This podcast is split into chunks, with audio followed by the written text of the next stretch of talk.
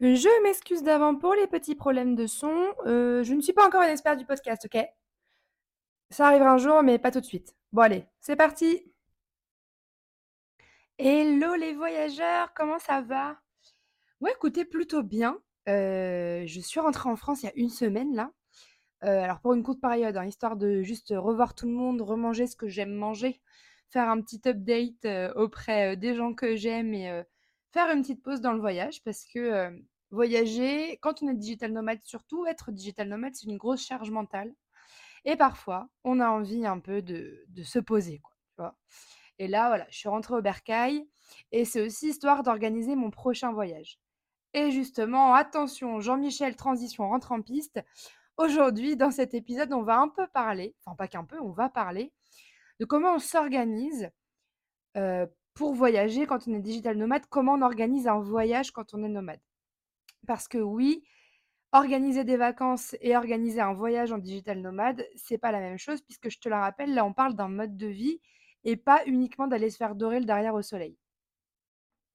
Alors pour commencer, heu, il y a heu, le premier choix, la première chose sur laquelle tu vas te voir tu vas devoir, ré réfléchir en fait, ça va être ta destination. Alors c'est hyper bête, mais il va bien falloir que tu choisisses ta destination un peu de manière intelligente. Alors effectivement, quand tu es nomade, tu peux partir concrètement où tu veux, mais il y a quand même quelques critères à prendre en compte, certains qui vont être généraux, d'autres qui vont dépendre de toi aussi, de comment tu veux voyager, de ce que tu veux voir. Mais je pense qu'il y a quand même quelques trucs qu'il faut, heu, que tu prennes en compte pour pas, heu, que cette vie, heu, devienne un calvaire, que ça devienne pas, un truc absolument relou. Un des premiers trucs qu'il faut que tu prennes en compte et qu'il va falloir que tu définisses un peu, ton choix de voyage en fonction de ça, ça va être, le décalage horaire. Pourquoi je te parle de ça? Parce que là, par exemple, tu vois, moi j'étais en Asie pendant 6 mois. En Asie, on a 6 heures de décalage horaire, c'est-à-dire qu'on a 6 heures de plus par rapport à la France et du coup, l'organisation de ta semaine de travail, elle va dépendre de ce décalage horaire-là, dans le sens où, heu, il va pas falloir que le fait que tu sois en avance dans ta journée, que tu sois dans le futur par rapport à tes clients ait un impact sur la manière dont tu vas, travailler, sur la manière dont tu vas délivrer tes projets, sur la manière dont tu vas pouvoir échanger avec eux. Parce que, effectivement, on choisit un mode de vie qui nous convient, mais le but, c'est pas non plus de faire n'importe quoi et de perdre ses clients en 3 semaines parce qu'on n'arrive pas à s'organiser. Donc si pour toi, c'est pas un souci d'être en avance et de potentiellement travailler un peu tard le soir les pays d'Asie sont cool pour toi. Par contre, il y a quelque chose, par exemple, moi en ce moment, je me questionne sur est-ce que je pars en Amérique du Sud? Parce qu'en Amérique du Sud, le décalage est dans l'autre sens, c'est-à-dire qu'on a des heures de retard par rapport à la France et moi je suis pas sûre d'avoir envie de commencer ma journée quand celle de mes clients se termine et du coup d'avoir l'impression d'être toujours en retard sur tout. Alors ça, je l'ai pas testé, heu, mais c'est vraiment quelque chose qui c'est pas que ça m'intéresse pas, mais je suis pas trop sûre d'avoir envie d'avoir ce rythme-là. Contrairement à l'Asie où je kiffe avoir de l'avance parce que du coup le matin, j'avais cette possibilité de travailler, d'être ultra productive pendant des heures et mon après-midi était consacré à avoir quelques calls clients et puis après j'étais tranquille, mais je restais joignable jusqu'à quelques heures, heu, jusqu'à aller 21:00, heu, heure asiatique, donc heu, 15:00 heure française. Donc à toi de voir aussi comment tu as envie de t'organiser, mais il faut vraiment que tu te poses la question sur: «Est-ce que le décalage horaire est pas trop intense? Est-ce que je vais réussir à organiser mes journées en fonction, de mes clients pour ne rien rater? Comment moi j'ai envie de bosser? Est-ce que je préfère bosser, toute la journée, le matin ou bosser que l'après-midi, reprendre le soir ou bosser que le soir?» c'est à toi de voir, mais fais bien attention à ce décalage horaire-là quand tu choisis une destination parce que ça peut vite te mettre dans des situations compliquées et et bah, du coup faire en sorte que, mmh, tu seras peut-être moins productif, peut-être que tu délivreras des des, mmh, des du travail moins qualitatif parce que tu auras peut-être du mal à t'organiser en fonction, bah, du pays où tu te trouves à cause de l'horaire. C'est vraiment une toute petite subtilité, mais c'est quelque chose qu'il faut que tu gardes en tête parce qu'on sait jamais. Après il y a des choses, tu vois, je te dis là, je te parlais de l'Amérique du Sud, peut-être que je tenterai et j'ai envie d'essayer, tu vois? Mais je suis pas sûre et je préfère, pour l'instant, avoir, cette vie où soit j'ai de l'avance, soit je suis pile à l'heure avec mes clients. Heu, pour moi, en tout cas, c'est la manière dont je préfère travailler et heu et c'est vraiment, comme ça aussi que je fais mes choix de destination. Alors au niveau de ta destination, il y a un autre truc qu'il faudrait que tu vois aussi, sur lequel il va falloir que tu te concentres un peu, pour moi qui me paraît important. Il faut que tu puisses vérifier si la destination dans laquelle tu vas, elle est prisée par les digital nomades. Alors il y a 2 raisons à ça, c'est que si c'est des destinations les nomades se rendent, c'est que la connexion Wi-Fi y est bonne et que tu vas avoir aussi pas mal de cafés dans lesquels tu vas pouvoir te rendre pour bosser. Ça paraît bête comme ça, mais si tu vas dans un pays ou une ville où c'est connu pour que la Wi-Fi soit nulle, bah, pour bosser, ça va être un peu compliqué. Et c'est aussi important de savoir si c'est un endroit qui est prisé par les nomades, tout simplement parce que ça va être plus facile pour toi de rencontrer du monde et de pas passer du temps qu'avec toi-même. Dans aller dans des destinations où il y a peu de nomades, c'est un peu prendre le risque de de t'isoler. Alors moi, j'adore voyager seule, j'adore passer du temps seule, mais il y a forcément un moment donné où tu as envie un peu de rencontrer des gens. Et aussi pourquoi je te dis que c'est important d'avoir des nomades dans le coin, pour la simple et bonne raison que, bah, déjà de 1, ça va te permettre d'avoir des infos sur l'endroit où tu te trouves, de dénicher des bons plans et cetera. Heu, ça franchement, c'est game changer dans, dans un voyage. Parce que souvent, bon, bah, de toute façon, quand tu voyages, tu te feras arnaquer quelquefois, tu tomberas pas sur les mauvaises choses et cetera. Heu, enfin, tu tomberas sur les bonnes tu tomberas pas toujours sur les bonnes choses, pardon. C'est le game du voyage, mais c'est aussi cool d'avoir des retours de de nomades parce que toi, ça va te permettre, heu, bah, de vraiment vivre un quotidien, heu, dans un endroit de la meilleure manière qui soit. Et aussi parce que je trouve que c'est important quand on est freelance et quand on voyage seul comme ça, d'avoir des gens autour de soi parce que, bah, tu es seul à bord de ton business et que c'est ultra important, même quand on voyage, de continuer à se constituer un réseau pro, peu importe où on se trouve. Ça te permet parfois d'avoir des contrats. Tu peux échanger sur des problématiques liées au freelancing, trouver du soutien. Moi, c'est ce qui m'est arrivé à Bali. J'étais avec une amie, du coup, que j'ai rencontrée à Bangkok avant.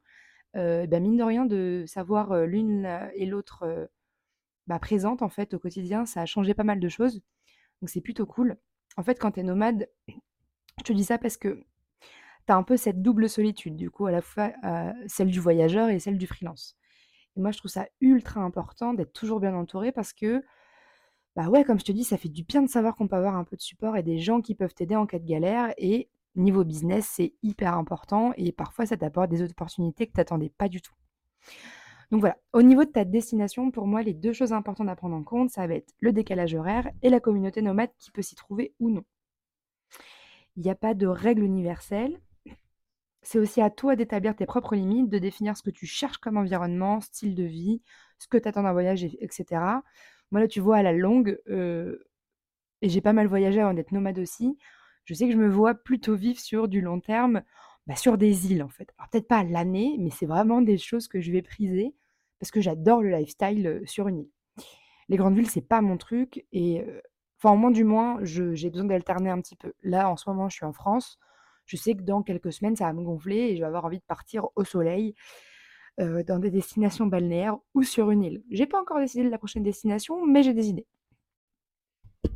Alors maintenant, on va partir sur, heu, la partie, heu, moins fun du voyage. Ça va être tout le côté, heu, pratique, un peu administratif, qui est relou, mais il faut absolument que tu y penses parce que si tu te dans des galères, tu vas le regretter. Donc il y a quelques trucs auxquels il faut que tu penses.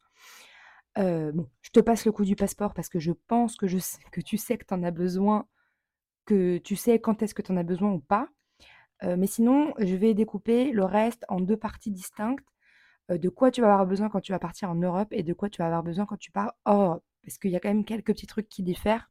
Ça, faut un truc qu'il faut quand même savoir. Alors en Europe, c'est pas compliqué. Heu, bah, tu as besoin de ta carte d'identité ou ton passeport, c'est comme tu veux, mais c'est un peu au choix parce qu'on voyage quand on va en Europe, ça c'est hyper cool. Je te conseille aussi, tu fais la demande de la carte européenne d'assurance maladie. Ça te permet d'avoir tous les frais remboursés médicaux si tu as une galère médicale, heu, à dans un de ces pays-là. Et je te conseille aussi, et ça vaut aussi pour Europe, de faire une photocopie de tous tes papiers. Parce que toi, ça va te permettre de les avoir en double sur toi. Et je te conseille aussi de faire une photocopie de tes papiers et de les, les, euh, confier à un proche pour qu'il les garde avec soi au cas où. Moi, je le fais tout le temps, ça m'a pas été utile de ouf, mais on sait jamais. Faut, on sait jamais ce qui peut se passer. Il faut toujours avoir un double, un triple quelque part. En Europe, c'est vraiment tout ce dont tu vas avoir besoin ta carte d'identité, ta carte européenne d'assurance maladie et les photocopies de tes papiers. En termes d'assurance, logiquement, l'assurance de ta carte bancaire suffit. Quand tu es nomade, je te conseille quand même une assurance voyage supplémentaire, mais ça, je vais t'en parler après. Justement, quand tu pars hors Europe, il y a quand même des trucs un peu plus chiants à prendre en compte, notamment le visa.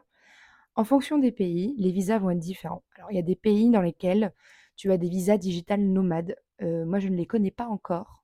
Il me semble que c'est le cas pour Mexique, mais je suis pas sûre, donc euh, je vais pas te dire que c'est ça. J'ai pas du tout envie de te dire une connerie, donc on va, on va dire que peut-être. Euh, moi, je peux te parler vite fait de comment ça s'est passé en Thaïlande et en Asie. En Thaïlande, j'ai opté, alors moi, la loi a changé depuis, mais j'avais le visa touriste qui me permettait de rester 45 jours et qui était renouvelable 30 jours, donc j'ai pu rester 75 jours. Le visa touriste, il renoue, alors il est gratuit quand tu arrives et pour le renouveler, c'est environ 30, 50 euros peut-être, quelque chose comme ça. C'est le plus simple.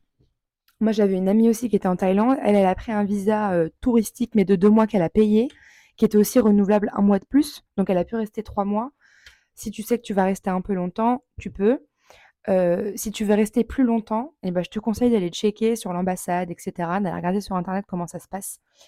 Parce que le but, c'est pas que tu payes des amendes parce que tu es resté illégalement sur le pays, ça peut vite monter, crois-moi.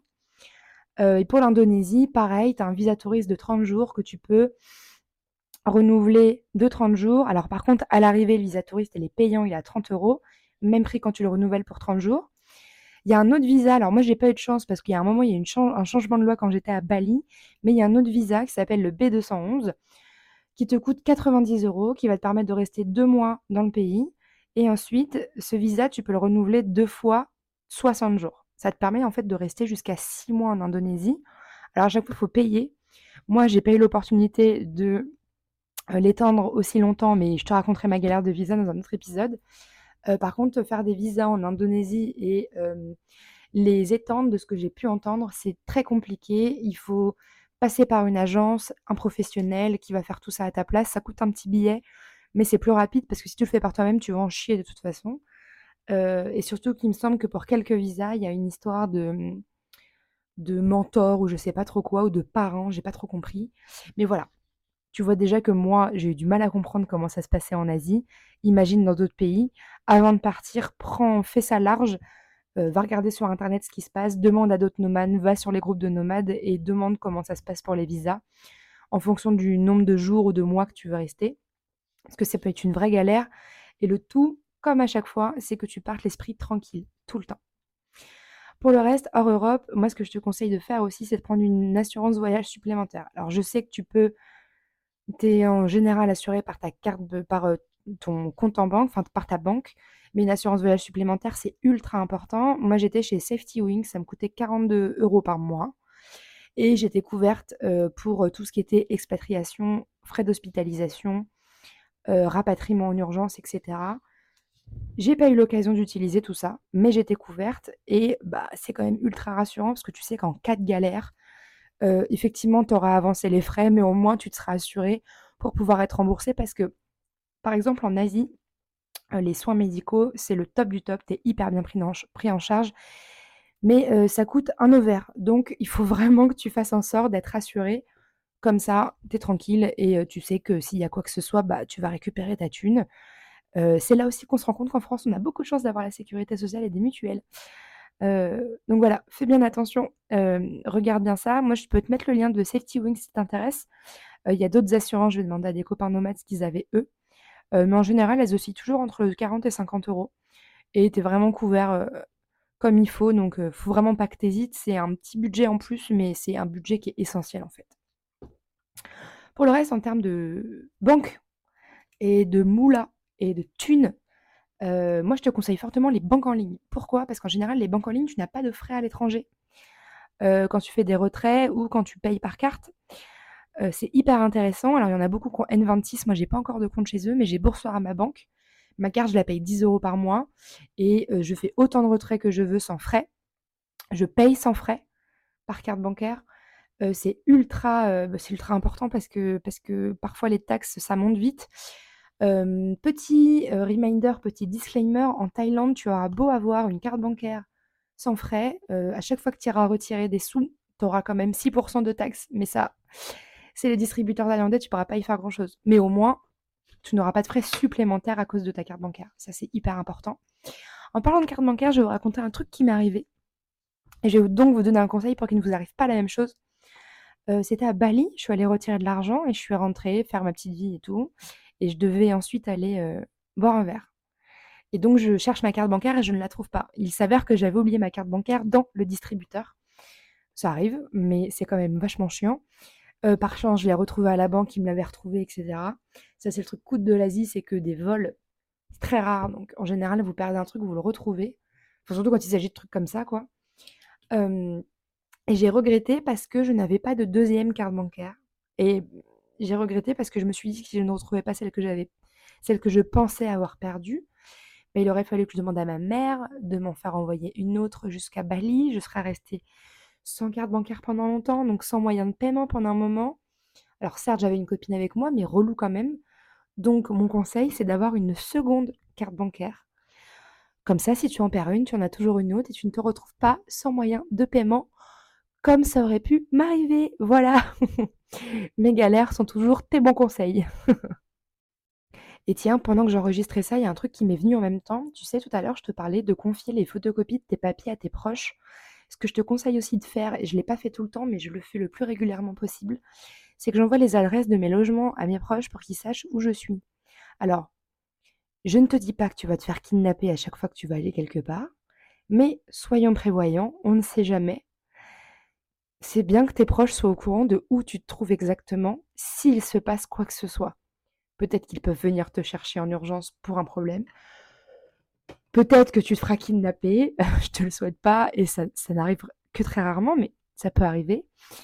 C'est important que tes proches sachent où tu es.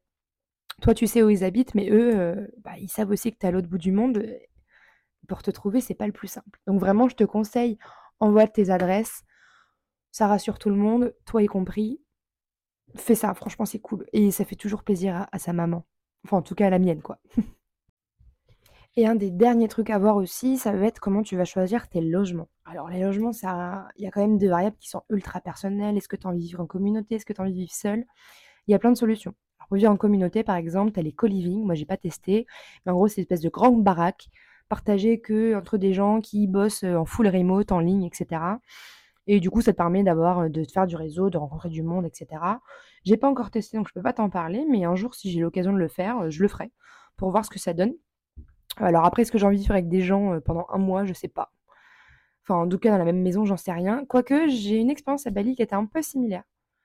Bah, c'est peut-être pas pareil. Sinon, tu as les auberges de jeunesse. Alors moi, je te le conseille pas sur le long terme parce que en général, les auberges de jeunesse, c'est pour les gens qui voyagent, qui restent là que sur du court terme. Du coup, c'est toujours très bruyant, les gens font la fête, c'est fatigant. Et c'est important d'avoir cette espèce de cocon pour toi où tu vas pouvoir bosser. Parce que je te rappelle que si tu es nomade, c'est parce que tu as un travail en ligne et ton travail en ligne, c'est ta priorité. Donc, c'est super important. Tu peux aussi trouver des logements sur Airbnb si tu veux. Des fois, il y a des chambres chez l'habitant. Ou tu te prends un appart que pour toi si tu as envie de vivre seul. Et moi, je voulais surtout te parler de l'effet guest house aussi, ce que j'ai fait à Bali, qui était génial. à Bali, j'étais en guest house, il y avait une quinzaine de chambres, on, était, on devait être 20 peut-être, parce qu'il y a des, gens qui, sont à deux, etc. On devait être 20. Moi, j'ai kiffé parce que ça réunissait tous mes critères. J'avais ma chambre, mais en même temps, j'avais une pote qui était en bas. j'ai rencontré du monde, c'était super calme, donc j'ai pu bosser. Et en plus de ça, pour moi, un critère ultra important, c'est d'avoir un bureau dans ma chambre. Pourquoi c'est hyper important? Parce que je veux bien travailler avec mes potes à côté, je veux bien bosser dans des cafés de temps en temps, je veux bien faire ma routine LinkedIn sur mon transat, mais il y a des tâches, j'ai besoin d'être dans ma bulle et j'ai besoin d'avoir mon bureau. C'est ultra important d'avoir ce cocon-là. Et c'est vraiment quelque chose que je te conseille, d'avoir ce truc, cette chambre à toi, ce truc à toi qui va te permettre de te reposer si tu veux, de te focus sur tes tâches importantes quand c'est nécessaire, et en fait d'avoir juste tout simplement ton cocon. Parce quand on est nomade, on, a beau voyager seul, finalement, on n'est jamais vraiment seul. Et parfois, c'est super important d'avoir ce truc à soi. Mais vraiment, pour moi, les critères qui sont ultra importants dans un logement, déjà, ça va être la Wi-Fi. Ça va être euh, si l'endroit est calme, parce que j'ai besoin de ce calme pour travailler. Est-ce qu'il y a un bureau dans la chambre Et est-ce qu'il y a un frigo? C'est quand même vachement cool, parce que quand tu es nomade, tu vas pas forcément au resto tous les jours. Alors en Asie, si, en général, tu vas au resto tout le temps. Et encore, parfois, moi, tu vois, à Bali, je faisais des courses pour le matin et parfois pour le midi aussi. C'est sympa d'avoir ces routines-là. En fait, il faut que tu trouves un endroit qui te permette, toi, d'avoir ta routine. Donc, si tu as envie de faire du sport tout le temps, eh bah, trouve un endroit où tu as une salle de sport pas très loin. Si tu as envie d'avoir des supermarchés pas loin, et bah regarde si tu es bien en centre-ville. Si tu veux du calme avec une petite pistoche, regarde s'il y a une pistoche. Et vraiment, les trucs sur lesquels il faut que tu te concentres, ça va être les avis euh, et la note euh, des anciens clients sur les hôtels. Ne te fie pas qu'à un seul site pour les avis. Moi, maintenant, ce que je fais, c'est que je regarde les avis sur Booking parce qu'en général, je euh, réserve mes logements sur Booking et sur Agoda en Asie. Et je vais aussi regarder sur Google Avis parce que parfois, les avis sont pas les mêmes et c'est pas les mêmes notes. Il faut savoir jauger. moi, ce que je te conseille de faire sur Booking, ne prends pas un logement qui est en dessous de 8 sur 10. Sur Google, ne prends pas un logement qui est en dessous de 4 sur 10. Sur 5, pardon. Ça veut dire que quand les notes sont au minimum à 4 ou au minimum à 8, c'est que c'est des bons logements et que tu n'as rien à craindre. Parfois, tu as des mauvaises surprises, ça arrive. Moi, ça m'arrive à Bangkok, par exemple, où ils me vendaient une chambre ultra lumineuse et je me suis retrouvée dans une chambre d'hôtel peinte en noir. C'était pas très agréable, mais bon, pourquoi pas. Voilà, c'est vraiment Réunis tes critères à toi qui font que tu auras un quotidien qui te qui est agréable pour toi. Euh, si tu as envie de vivre avec des gens, vis avec des gens. Mais je trouve qu'avoir son espace, c'est quand même hyper important. Donc fais la liste de tes critères. Et après, voilà, comme je te l'ai dit, alors en Asie, tu as Agoda, qui est super. Il y a beaucoup de réductions, ça marche comme Booking. Tu as aussi donc Booking. Euh, tu as Airbnb, qui est ultra cool si tu veux gagner un peu de thunes, tu peux aller, te faire un compte sur Igral. Ça va te permettre d'avoir des commissions de temps en temps ou des codes promo sur tes réservations et sinon, si tu veux juste voyager, tu es en vacances et que tu es tout seul et que tu veux voyager pas cher, tu peux, aller checker les auberges de jeunesse sur Hostelworld. C'est trop cool. Moi, j'avais réservé toutes mes auberges là-dessus quand j'avais fait mon road trip en Europe et j'ai vu des pépites. Donc franchement, c'est cool. Fais un tour sur tous ces sites compare. ne réserve pas le premier logement venu. Moi, ça m'arrivait de le faire. Et je vais t'expliquer pourquoi. Parce que là aussi, j'ai fait une erreur. Et que je vais te partager, forcément. Bah, sinon, je ne ferai pas ce podcast, en fait. Bien vu, Sherlock Quand je suis partie en Asie, j'avais réservé uniquement mon logement à Chiang Mai en me disant on verra quand je serai arrivée là-bas. Grosse erreur Puisque l'Asie, surtout en Thaïlande, janvier, février, mars, c'est la plus grosse saison c'est la haute saison du moins. Du coup, quand je suis arrivée en Thaïlande et que j'ai voulu une semaine avant commencer à réserver mes logements à Bangkok euh, et ensuite faire Koh Phangan, Koh Tao, je me suis retrouvée avec des trucs qui étaient un peu plus chers et j'ai galéré à trouver des logements qui rentraient dans tous mes critères. Donc, ce que je te conseille de faire quand tu as ta destination et que tu sais à peu près où tu vas bouger tous les. Euh, là, moi, par exemple, je savais que j'allais rester en Asie quelques mois, je savais à peu près les endroits que je voulais faire. Ce que je te conseille de faire, c'est d'aller réserver tes logements sur Booking euh, ou Agoda ou Airbnb en avance. Et sur Booking, surtout, ce que tu pourras faire, et sur Agoda c'est pareil, c'est réserver sans payer en avance avec frais d'annulation gratuits avant, genre la veille de ton arrivée. Ça va te permettre, une fois que tu seras arrivé en Asie, deux, trois semaines avant d'arriver sur sur ta petite île paradisiaque, d'aller voir s'il n'y a pas d'autres logements qui sont moins chers ou si tu entends parler d'une île que tu as envie de visiter plutôt qu'une autre, d'annuler ton truc gratos, sans frais, mais au moins, euh, si bah, en fait tes plans ne changent pas, tu avais un logement de côté qui t'attend tranquille. Est-ce que je me suis bien fait comprendre Je ne suis pas sûre. J'ai entendu ma mère aller dans la salle de bain au moment où je t'expliquais ça et ça m'a perturbée. En gros, mon conseil, c'est dès que tu sais où tu vas et les villes que tu vas faire ou les îles, par exemple, si c'est en Asie, réserve toujours tes logements en avance avec soit possibilité de payer directement sur place et donc aussi d'annuler en avance, soit avec tu payes direct ou, tu, alors on va te débiter la semaine avant ton arrivée et possibilité d'annulation gratuite jusqu'à 24 heures avant ton arrivée. Ça va te permettre d'avoir des logements déjà de prêt. Si tes plans changent, bah, tu peux annuler sans frais et tu peux aller trouver autre chose. Mais si tes plans ne changent pas, et bah, tu n'as pas la galère bah, de, de, trouver un truc en dernière minute parce que t'as oublié, tu t'es pas organisé. Sachant que trouver un logement quand tu es nomade, du coup, avec tout ce que je suis en train de te dire là, c'est quand même une sacrée charge mentale parce que, ok, c'est cool de voyager, c'est cool d'aller découvrir des trucs, etc. Mais toute cette logistique-là, elle peut être pesante et parfois c'est chiant aussi. Parce qu'on ne trouve pas toujours tout dans ses critères, que parfois on tombe sur des mauvaises affaires, que parfois ça se passe pas comme on veut. Et on a envie de trouver l'environnement qui va nous convenir le mieux parce qu'on va y rester longtemps. Donc prends le temps, avant de ton départ, de checker tout ça. Moi, je te dis, avant ton départ, un mois et demi, deux mois avant, c'est quand même vachement plus cool. au moins, tu es tranquille. C'est vraiment pour avoir l'esprit tranquille et te dire, une fois que tu parti, c'est bon, tout est nickel, tout est réglé, tout va bien. Alors, si tu pars deux semaines en vacances quelque part et que tu as envie d'être un peu à la route, réserve tes logement la veille pour le lendemain, tu auras toujours une solution. Quand tu es nomade, moi, c'est vraiment un conseil que je te donne, prendre l'avance sur tout ce que tu fais, notamment sur la réservation de tes logements. Je parie que tu pensais que j'allais te faire un épisode d'une heure, et bien en fait non. Parce qu'il n'y a pas besoin de prendre d'autres choses trop en compte. Enfin, il y a plein de trucs à prendre en compte, mais pour moi, c'est les trois piliers fondamentaux si tu veux avoir une, vie digital nomade équilibrée. donc ça va être bien choisir des destinations pour avoir un quotidien qui te correspond et qui soit hyper facile à vivre pour que tu puisses à la fois gérer ton business et gérer ton voyage. En découle le logement qui est hyper important et tu as aussi tout le côté pratique administratif qui est relou.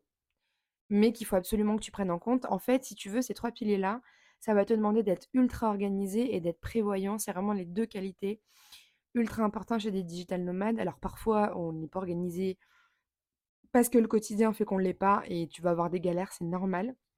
En fait, moi, ce que je te conseille de faire, c'est d'anticiper au maximum. Ça t'évitera bien nombre de trucs. Je t'ai raconté une ou deux galères, là, tu te rends bien compte que si je m'étais organisée en amont, ça serait pas arrivé. C'est pas grave, on apprend de ses erreurs et c'est bien pour ça que je fais ce podcast, c'est pour t'expliquer comment on peut les éviter et aussi te montrer la réalité. Euh, je t'ai parlé de plein de choses, de liens, de, de, trucs pour trouver des logements, de machins. Je vais te mettre tous les liens en description de ce podcast et je t'incite aussi, enfin je t'invite pardon, aussi à aller suivre ma newsletter parce que la semaine prochaine ou la semaine d'après, je vais te faire, je vais faire une newsletter complète des trucs, des sites qui peuvent t'aider à trouver des logements, des sites aussi qui peuvent t'aider à trouver des destinations, des trucs à penser, comment t'organiser en amont, combien de temps avant un voyage de digital nomade on s'organise. ça pourra peut-être t'aider pour toi le jour où tu as décidé où tu décideras pardon, de te lancer dans la vie digital nomade, ou si pour l'instant tu as commencé mais tu es un peu galérien et t'es pas organisé, ça t'aidera sûrement. je t'invite à t'abonner à ma newsletter. De toute façon, je te mets quand même toutes les infos dans la description de ce podcast. Et sinon, on va se retrouver pour un prochain épisode la semaine prochaine, où je vais te parler de mon expérience en Thaïlande. Tout ce que j'ai vécu, ce que j'ai vu, ce que j'ai appris, les galères que j'ai rencontrées, comment ça marche pour l'administratif aussi, je t'en parlais tout à l'heure. Je vais t'expliquer tout ce qui s'est passé pour moi en deux mois et demi, te parler des différents endroits où je suis allée aussi. Euh, et puis moi, ça va me permettre de replonger dans ce voyage qui a été un des meilleurs de ma vie d'ailleurs. Donc ouais, j'ai trop hâte. Euh, et voilà.